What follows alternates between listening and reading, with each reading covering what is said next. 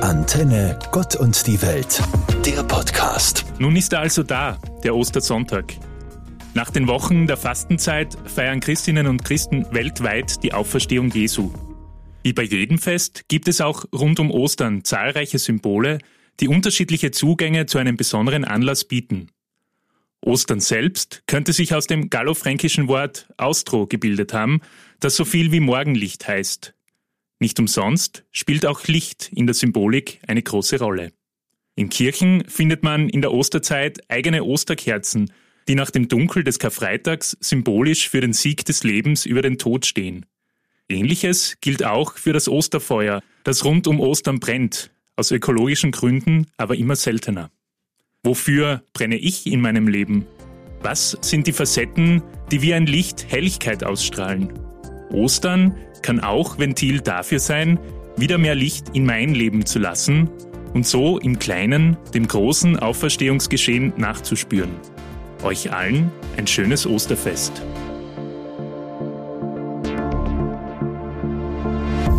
Habt ihr alle Osternester finden können? Als Kind war das für mich nicht so einfach. Meine älteren Geschwister ließen sich immer sehr ausgefeilte Verstecke einfallen. Die Regentonne oder der Komposthaufen waren für Osterverstecke immer gefragte Spots. Doch einmal gefunden waren in den Nestern natürlich die Ostereier zentral, wenngleich jene in Schokoladeform ungleich interessanter waren. Das Ei ist wohl das bekannteste Ostersymbol überhaupt. Dass Eier zu Ostern gefärbt werden, hat seinen Ursprung darin, dass es lange Zeit verpönt war, in der Fastenzeit vor Ostern tierische Produkte zu verzehren. Eier, die in dieser Zeit gelegt wurden, wurden gekocht und eingefärbt und somit bis Ostern haltbar gemacht. Beim Färben spielte lange Zeit die Farbe Rot eine wichtige Rolle. Rot als Farbe des Lebens und der Fruchtbarkeit, aber auch als Farbe des Blutes, das an das Sterben Jesu Christi erinnern soll. Es ist aber vor allem die Farbe der Liebe, die im österlichen Auferstehungsgeschehen den Tod besiegt. Das Ei als Symbol des Lebens und der Fruchtbarkeit kann auch zum Nachdenken anregen. Was ist in meinem Leben fruchtbar und bunt wie ein gefärbtes Osterei? Ich wünsche euch ganz viel Spaß bei der Suche nach Antworten auf diese Frage.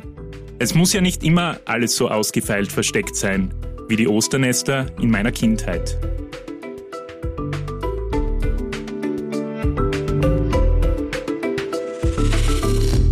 Rund um das Osterfest haben auch einige Tiere ihren großen Auftritt.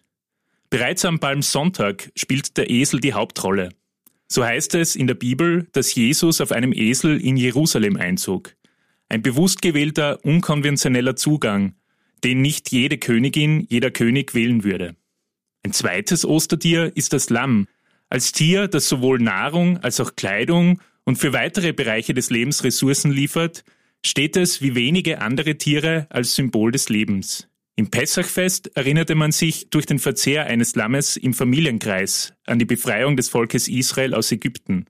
Im Zweiten Testament wird auch Jesus als Lamm Gottes bezeichnet, das den Tod überwunden hat. Dazu gesellt sich der Osterhase, der seit dem 17. Jahrhundert rund um Ostern erwähnt wird. Zumindest das Osterlamm und der Osterhase finden sich immer wieder in Schokoladeform als Geschenk zu Ostern wieder. Die Schokolade kann als Symbol für das Süße in meinem Leben stehen. Was verleiht meinem Leben eine süße Note? Was ist mein Icing on the Cake, wie es im Englischen heißt? Vielleicht schwingen ja diese Fragen beim nächsten Gang zum Osternest mit. Egal, ob man jetzt zum Schokohasen, dem Schokolamm oder in den ganz seltenen Fällen zum Schokoesel greift.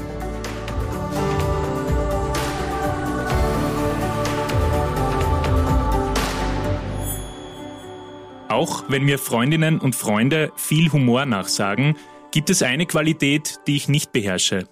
Ich bin ein miserabler Witzeerzähler. Mit diesem Makel hätte ich es in der Kirche des Mittelalters schwer gehabt. Gab es doch dort den Brauch des sogenannten Osterlachens. Gags, Gags, Gags, bereits im Mittelalter sozusagen. Leider wurde diese Sitte von konservativen Kräften mehr und mehr unterbunden, weswegen dieser Brauch bis heute nur noch sehr selten ausgelebt wird. Dennoch kann das Wissen über das Osterlachen Anregung sein, darüber nachzudenken, was mich momentan zum Lachen bringt. Worüber habe ich das letzte Mal herzhaft gelacht? Auch wenn das Leben wohl nicht immer Gags, Gags, Gags liefert, ist das Osterlachen vielleicht Anlass, manches im Leben mit größerer Leichtigkeit und mit Humor zu nehmen. Ein Rezept, das nicht nur zu Ostern, sondern auch darüber hinaus greift. Anton Tauschmann, Theologe in der Katholischen Kirche Steiermark. Antenne Gott und die Welt, der Podcast.